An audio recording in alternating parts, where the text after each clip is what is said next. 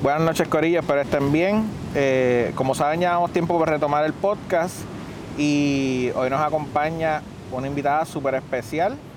Así que estamos súper pompeados, orgullosos con el pecho hinchado porque es la primera medalla de oro para Puerto Rico. Y nos acompaña Aleli desde Isabela, el mejor pueblo de Puerto Rico, y eso lo podemos debatir otro día, pero el que sabe, sabe que Isabela es el mejor pueblo de Puerto Rico. Aleli, felicidades. Gracias, gracias. gracias. ¿Cómo estás? Bien emocionada, ¿y tú? ¿Pompea? Sí. Brutal, ¿todo bien? Ricky, ¿está Todo bien, todo bien. ¿estás bien? Sí. Estamos aquí en, en el bello pueblo de Rincón, este, con este sol espectacular. Como pueden ver atrás está el playground de Aleli. La tabla parece que quiere que yo surfe. Yo creo que no aguanta 240 libras, pero que esto lo vamos a hablar después, el tamaño de las tablas. Este, Aleli, cuéntanos, tienes 13 años. Sí. ¿Y cuándo empezaste con esto del surfing? Pues empecé, bueno, la primera vez que tuve el agua fue como a los 12 meses, creo, como 20 más o menos. Y este, empecé a surfear a los 3 años. A los tres años, a, a esa edad yo creo que yo todavía no caminaba y ya le estaba, mira, surfeando. ¿Y cómo, cómo empieza esto? Porque Ricky, sabemos que tú llevas dos o tres años surfeando, ¿verdad? Bueno, esto, esto empezó, pues ya que yo iba a surfear, aprovechaba mi tiempo en el agua. Cuando salía del agua, Aleli estaba con su mamá en la orillita, mientras yo surfeaba jugando con, en el agua, haciendo castillitos de arena, bien pompia, bien feliz, disfrutándose la playa. Eh, Cuando yo salía del agua, ella rápido agarraba mi tabla de surfear y quería entrar al agua. Y de ahí pues esa curiosidad de que ella agarrara la tabla y quisiera ir a, que quería ir al agua pues ahí nosotros vimos el interés de ella y empezamos a empujarla en olitas en la orilla y ella empezó a pararse. So, así empezó y tú dijiste, sí, y ese fue el comienzo. Entonces, pues, sin meterle presión, cuando ella quería, pues la llevábamos, cuando ella quería, pues la, la entrábamos al agua a correr sus olas, pero sin nada de presión, todo surgió natural. En el momento que ella decide competir, eso fue hace un año y medio atrás, que me dijo, papá, quiero competir. So, desde los- tú empezaste a los tres años y, y te pregunto, ¿ustedes son local de Jobo? Sí. Y históricamente, Jobo, yo soy Isabela y, y es una de las playas más peligrosas de Puerto Rico según el periódico, las noticias y demás. Sí, más o menos. Hay muchos eventos que pasan, turistas vienen y ven que el agua está azulita tan linda y se tiran. Este, el que ella tuviera esa inquietud desde, tres, desde los tres años en, en- en el surfing, ¿no te daba miedito? Digo, tú surfeas ahí, me imagino que tienes otra perspectiva que no tenemos nosotros. No, miedo, miedo en verdad nunca he tenido en llevarla al agua y que surfee. Sí, he tenido precauciones debido a su condición y eso, pues la he llevado paso a paso. Pero en cuestión de miedo, no, no he tenido miedo. Ok, perfecto. Porque es que mis papás, mi mamá sabe nadar. Mi papá, una vez en 35 años que tengo, se metió al agua conmigo y es como que mu- mucha gente, y eso es algo que yo encuentro un poco como loco, que vivimos en una isla que tiene las playas que la gente viaja a Puerto Rico por las playas. Y yo veo que hay mucha, mucho potencial en surfing, por ejemplo, yo practico freediving y eso no se ve, o sea, como que desde chiquito no te inculcan eso, pero obviamente tú siendo surfer de toda la vida, pues, pues tienes e- esa, esa motivación también. Y con la condición, no, no, no se te, no te preocupaba más el agua. Bueno, no, me preocupaba que el agua de sal le fuera a hacer daño a su, pues, a su situación, a su condición del ojo, pero ya una vez le preguntamos a los doctores y los doctores dijeron que no, que el agua salada pues no le va a afectar como que si le, le saliera carnosidad o algo así en el proceso de, después de su tratar de restaurarle la visión, la poca visión que tenía en ese momento. Pues no, no sentí miedo ni nada, ni preocupación. Perfecto. Y Adeli, este, háblanos un poquito más de tu condición. Tú no ves por el ojo izquierdo, ¿verdad? Sí. Y tengo miopía en el ojo derecho y eso es que no veo lejos. Ok. So, no, el set cuando viene no... Like, lo veo, pero como que lo veo de borroso. Like, lo defino por los colores y por cómo se mueve y la gente. Sí, la gente cuando viene el set tú ves mucho movimiento en el Mucho agua. movimiento para arriba siempre. Exacto. Yo, yo estaba viendo un documental, no recuerdo de quién era, y era como también el feeling, como que metían la mano en el agua y sentían, eso tú lo, lo, lo tratas. No, como que yo como que siento como que en una manera como que un poquito difícil de explicar. Como que siento que me está diciendo que viene para acá o para acá y siempre allá que va yo. Ok. A mí me pasa exacto cuando voy, por ejemplo, a Playuela, qué sé yo, que estoy nadando, como que el agua como que siento como que voy para allá. Y yo digo, ahí viene, o sea, ahí vienen las olas y pues nado más para adentro para que no me, no me dé esto. Te explote. Exacto. Este, cuéntanos un poquito de qué es el adaptive surfing. El adaptive surfing es para que la gente con condiciones físicas compitan. Ok, perfecto. Y este, eres la primera medalla que tiene Puerto Rico en adaptive surfing. Sí, y en surfing de mujer. Ok, brutal.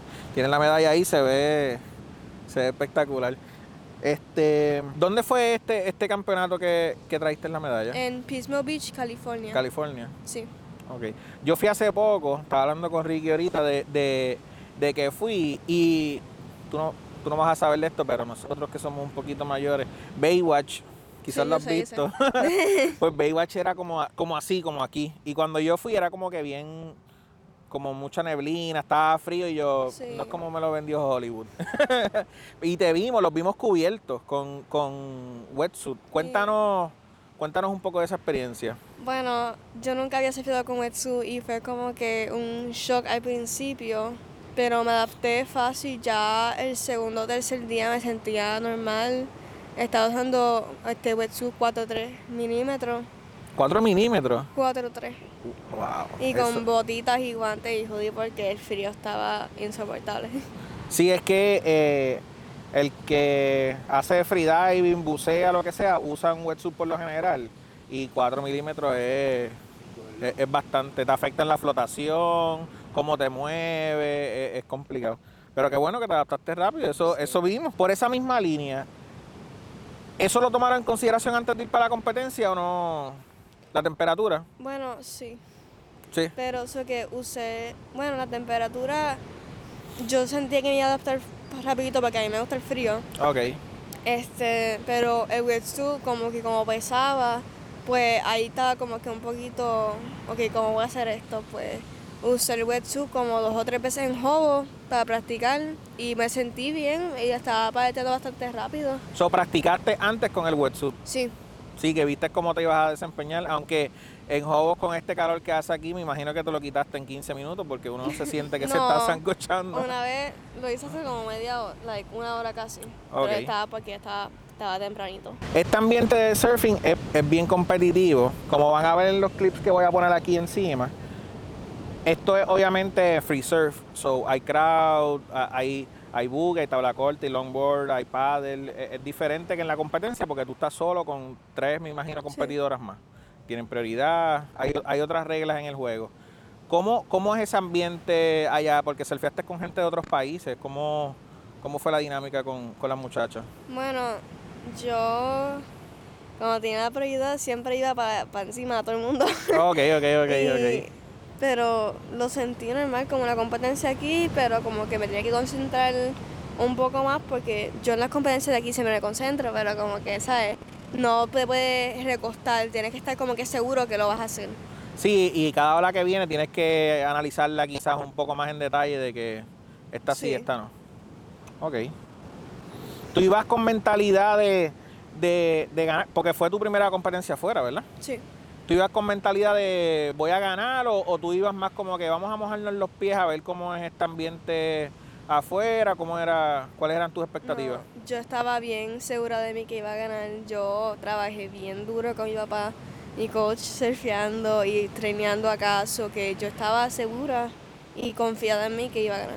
Cuando empezaste a ver la gente en las redes, primera hora, guapa, todo el mundo compartiéndolo, entusiasmado porque, porque estabas ahí en, en- en el top, ¿cómo tú estabas pendiente a eso? Porque hay gente como que they zone in y no ven el teléfono, están como que en eso, o tú estabas pendiente y eso te, te pompeaba. No, yo no tenía casi el teléfono. Mami No. me decía, Leli, no.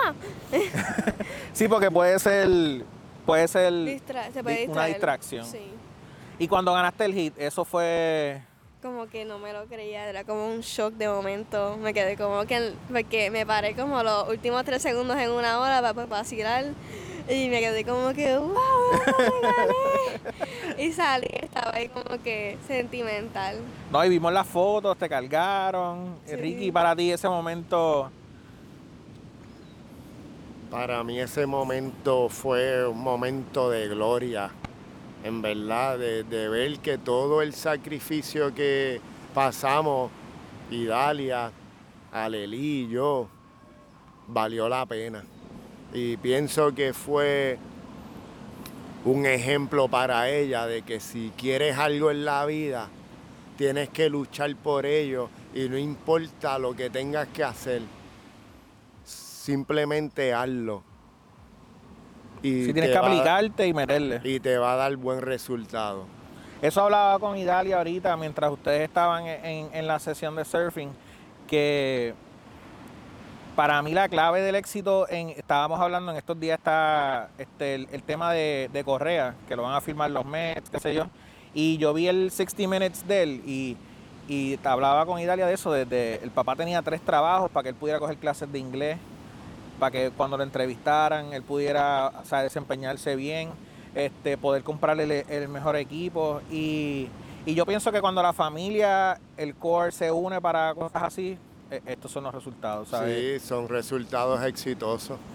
Y eso, otra cosa, la gente piensa como que el surfing, digo, ya no tanto, pero para la época de nosotros eso era como que surfing, skating, era como que bien extreme y qué sé yo, pero yo pienso que ahora como que tiene otra, otra perspectiva y, y no es pararte en la tabla, o sea, el que se ha metido al agua y ha tratado, sabe que no es pararse en la tabla. Cuéntanos un poco de- del entrenamiento, porque me imagino que tienes que hacer pesas, tienes que hacer cardio, fuera del agua, de lo que hacen en el agua. ¿Cómo es el training? Porque tú eres el coach, además del papá. Sí, bueno, eh, se estuvo entrenando por cuatro meses. Ella tenía su personal trainer y hacía ejercicios en las mañanas de lunes, miércoles y viernes. Se hacían ejercicios de goma, eh, se hacían ejercicios de movimiento, squat, push-up, mucha soga, eh, ejercicios de estiramiento, calentamiento. Luego de eso, pues íbamos al agua a surfear. Surfeábamos mientras Idalia grababa. Y luego de eso también íbamos y estudiábamos todos los videos y veíamos en qué ella podía mejorar. También estuvimos analizando con las contrincantes que ella se iba a enfrentar en la competencia. Y así pues planteamos un entrenamiento bastante eficaz y el cual nos dio resultados. Sí, que, que eso uno lo ve, por ejemplo, en el boxeo, el baloncesto, que se sientan a ver videos de ellos y videos de los oponentes. Sí, y sí. dicen, mira, este es bueno en esto, dobla aquí, a esto allá. Sí, en el surfing entonces lo hacían no solo en competencias, sino en las sesiones de free surf y de training.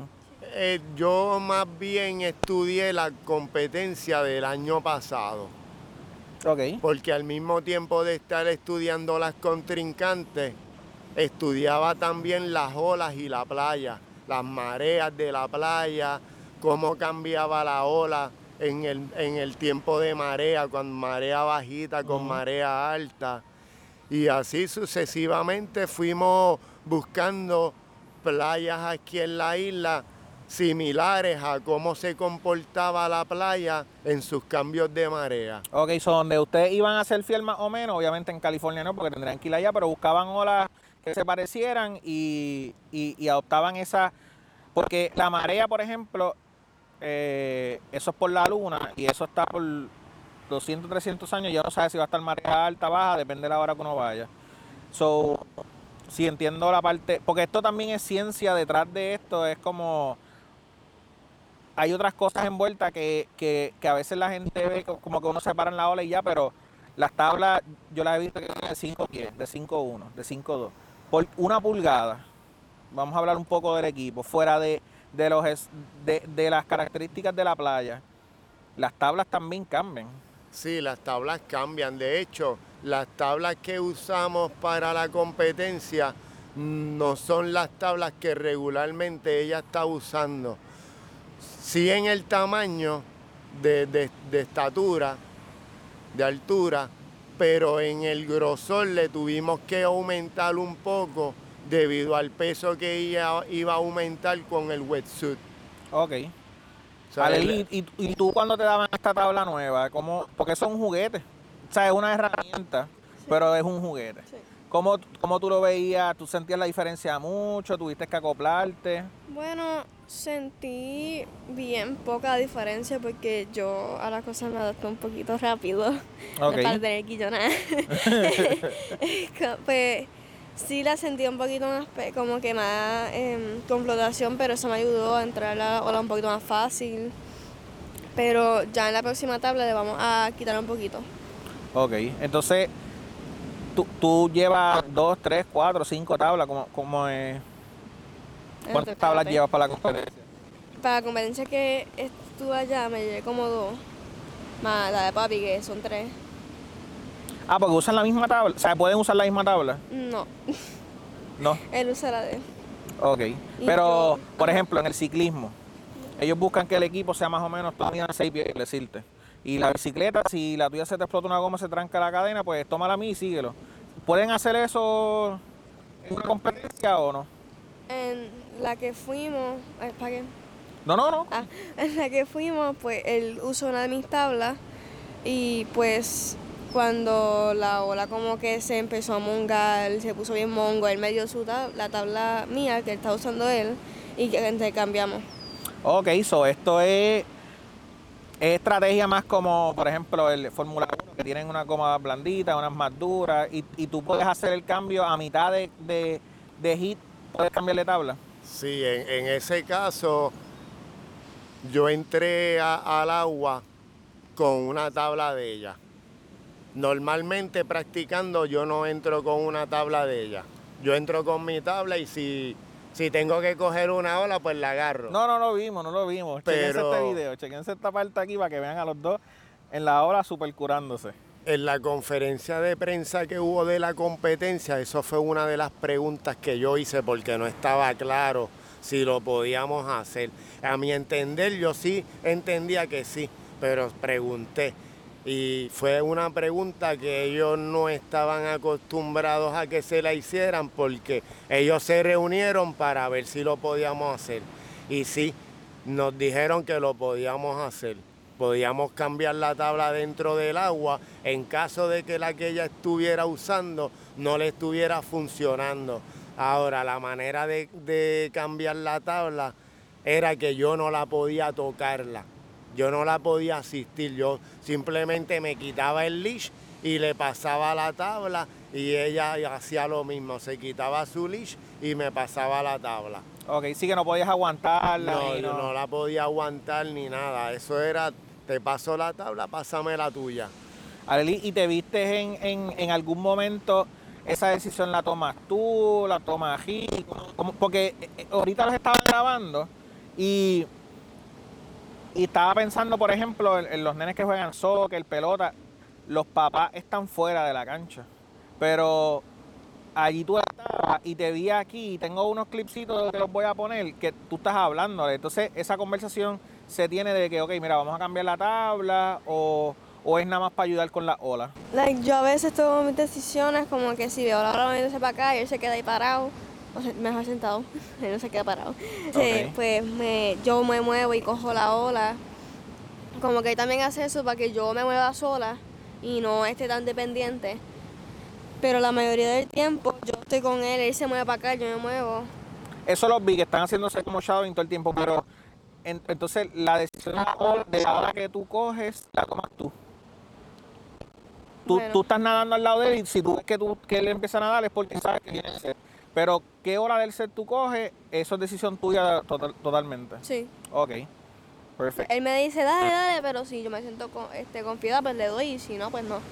Sí, que, que está. ¿Y en algún momento hablaron de cambiar la tabla o, o tú te sentiste cómoda con, Yo me sentí cómoda con, con la que tabla estabas usando? Du- durante la competencia, en, dentro del agua en el hit, sí, yo soy quien toma la decisión de la ola que ella va a coger. Esa es mi posición dentro del agua. Ubicarla a ella en el lugar correcto en el preciso momento.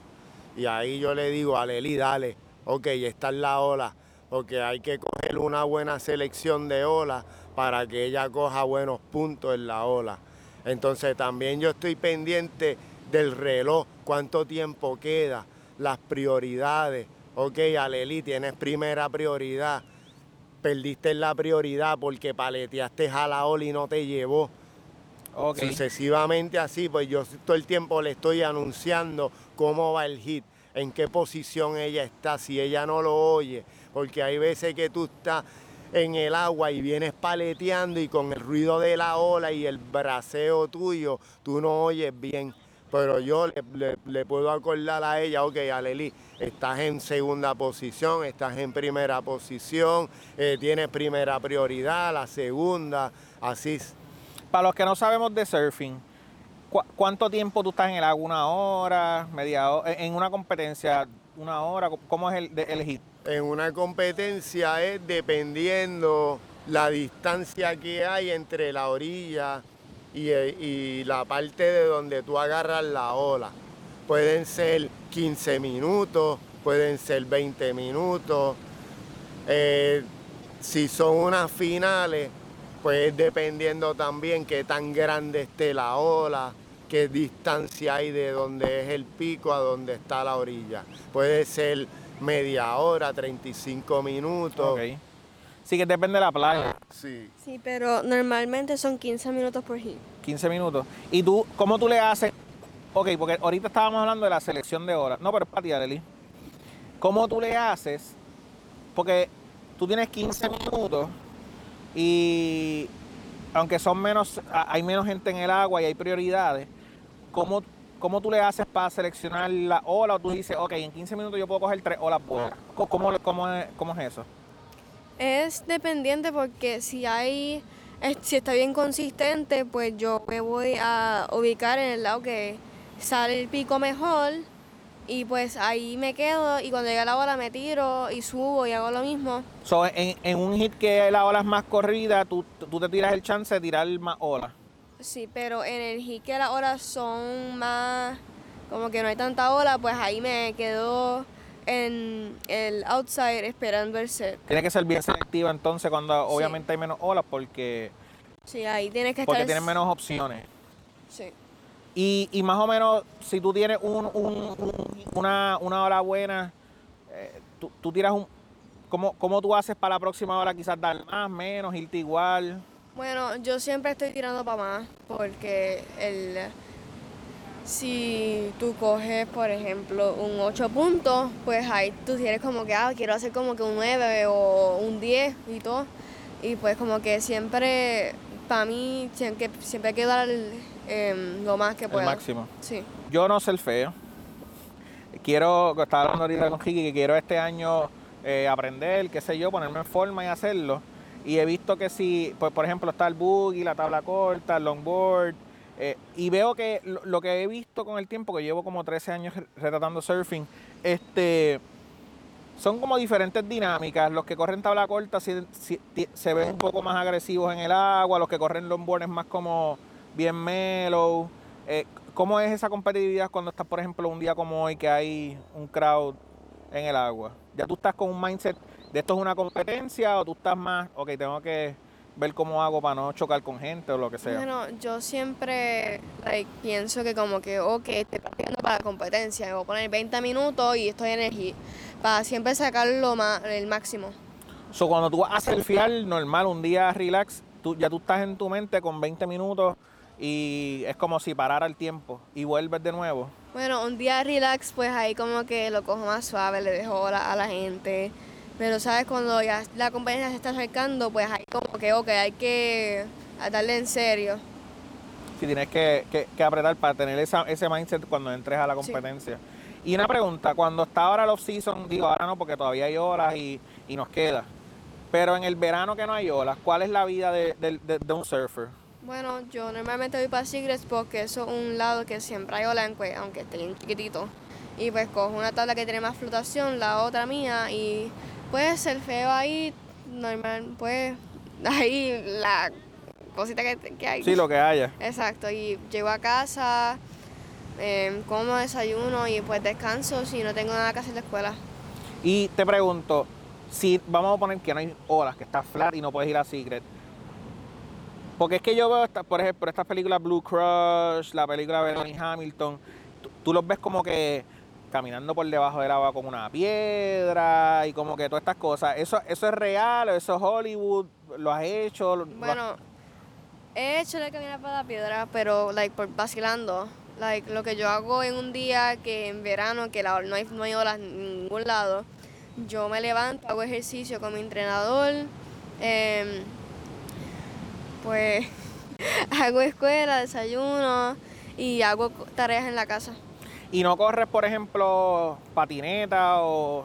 Sí. Porque me imagino que tiene alguna similitud, longboarding o algo así, o eso no, Mm, no, no es un ejercicio que se use.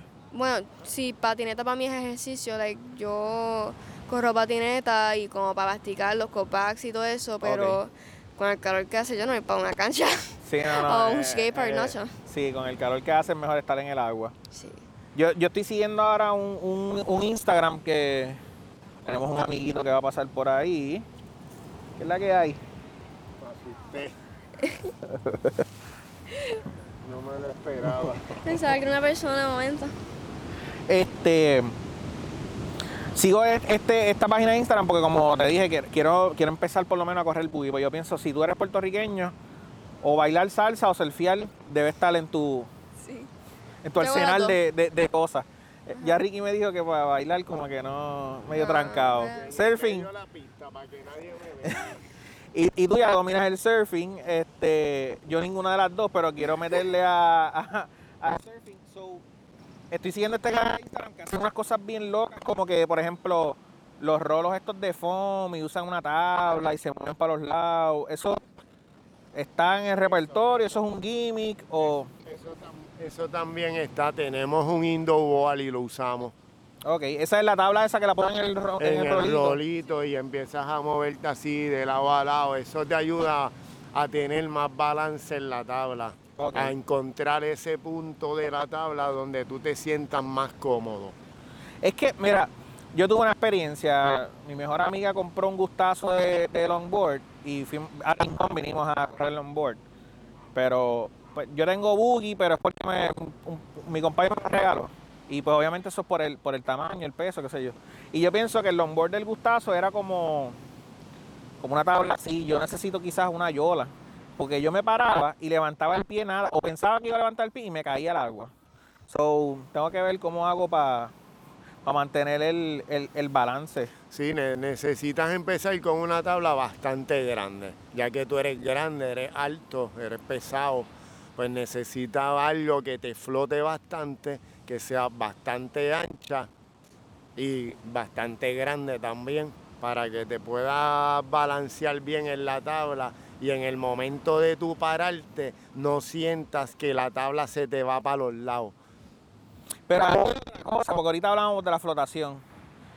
Eh, volvemos, yo no sé de esto, yo lo retrato y qué sé yo, pero si flota más cuando vas a hacer el dog dive, me imagino que es más difícil. Es más difícil, So, sí. los hombros imagino que tienes que hacer más ejercicio para Bueno, fortalecer para esa tabla. Normalmente en un longboard es bien difícil de hacer dog dive. Hay personas que lo hacen. ¿Qué se llama? ¿Turtle es? ¿Cómo es? El dog dive. No, pero el que la- el longboard tiene otro nombre. Tur- o algo así es como que ellos se viran. Ah, el turtle row, sí. Ok, sí que no tienes que quizás... E- Eso es lo, lo que mayormente las personas hacen. Ok. Sí. La soda, pero es, un menos. A ver, cuéntanos, ¿qué, qué, qué planes tienes para el futuro? vienen más competencias locales, competencias este, internacionales. Cu- ¿Cuál es el, el Vamos plan?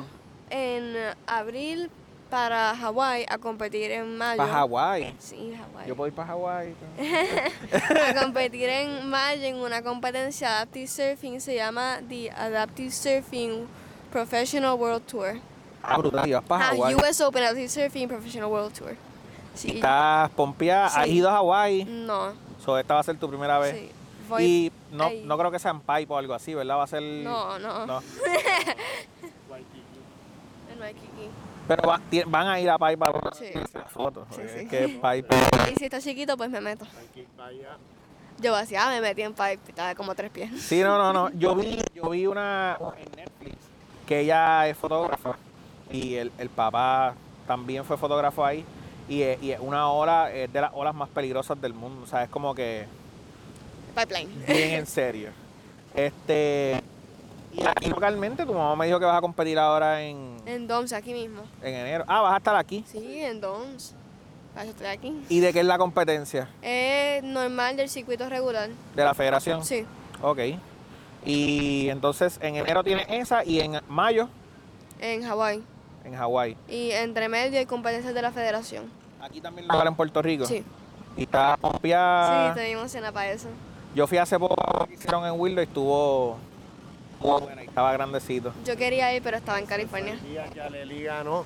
Ese fue el día de la final de Aleli. Y estabas allá.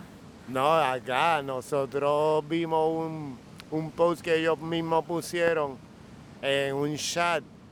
Wow, y la gente estaba súper contenta de- del desempeño que Aleli hizo y lo celebraron en cantidad. Sino que día, día a día nosotros estábamos todos viendo, compartiendo los posts, ganó este hit, va para el próximo y era, era, era bien impresionante. Y te quería preguntar, que creo que lo hablamos ahorita, ¿cómo, cómo te sientes ahora? ¿Tú sales por ahí, te paran para fotos o tus amigos de la escuela? Porque, vamos, o sea, tú ganaste una competencia internacional. ¿Cómo te sientes cuando vas a la escuela? ¿Cómo es el, el vibe ahora? Bueno, yo soy homeschooling, pero voy Ah, todos los viernes para un grupo de jóvenes de la iglesia. Y pues todos mis amigos me tratan como si nada. Ellos saben que gané y saben que soy campeona mundial, pero como que no, no le quería prestar atención a eso. Y yo, pues está bien. Es mejor para mí, no me gusta como que tener tanta atención encima. Y no andas con la espérate, espérate, espérate, espérate. Tú no andas con la medalla por ahí cuando vas a comer ni nada. Bueno, a veces. Yo andaría, ¿sabes? Con No, el bling bling. con la- con por la ahí a comer, para la iglesia. ¿Qué pasa? No, aquí yo soy campeona del mundo, ¿eh? Para que sepan. No, no, yo a mí no me gusta echarme tanto guillo. ¿Y tú, Ricky, te pones la tuya o no? No, yo no, No, me la pongo también así, para cosas así especiales de entrevista y eso, sí, me la pongo. Sí, es que es un suceso súper importante y Isabela, ¿sabes? Eso es como que brutal. Así que ya saben que dónde podemos seguirte. En Instagram como Aleli Adaptive Surfer. Ok, yo voy a ponerlo aquí abajo. Y vi en, la, en el reportaje que hicieron la noticia, creo que hay un ATH móvil para ayudarte con fondos para el, para el de Hawái. Sí, va a ser al 787-485-9861. Y ya escucharon el número, como quiera, yo lo voy a poner aquí en la parte de abajo para que ayuden de la, de la forma que puedan. Denle, denle follow en Instagram. Y la cuenta de 787-485-9861 está a nombre de Idalia Suárez, mi mamá. Ok, perfecto. So, cuando te salga el nombre, en estos días yo fui a comer, envié los chavos a la persona que no era y yo. este, ahí se fueron 20 pesos. Pero la muchacha después me escribió, me dijo, mira, tú me enviaste 20 pesos y yo, sí, es que estaba comprando una comida, así que voy a poner el número aquí grande, envíenlo a este número y va a decir Idalia Suárez. Sí, mamá. Perfecto. ¿Algo más que quieran compartir con nosotros en este hermoso día en Rincón? Eh, nada, te damos las gracias por la invitación y por ustedes. hacernos la entrevista. Para nosotros es un honor. Sí, no, no, ustedes de verdad que por traernos la medalla y, y estas son cosas que hay que compartir y hay que apoyar para que el deporte del surfing, las chicas sigan creciendo, haciendo cosas más grandes. Así que gracias a ustedes por estar con nosotros en el día de hoy. Y Corillo, recuerden darle subscribe a entrevistas así. Y vamos a seguir a Leli y apoyarla en todas las competencias en enero, en mayo, y todas las que vienen por ahí, que sé que van a ser muchas más. Así que mucho éxito. Gracias Puerto Rico por todo este apoyo tan grande. Eso va a ser el intro de la entrevista.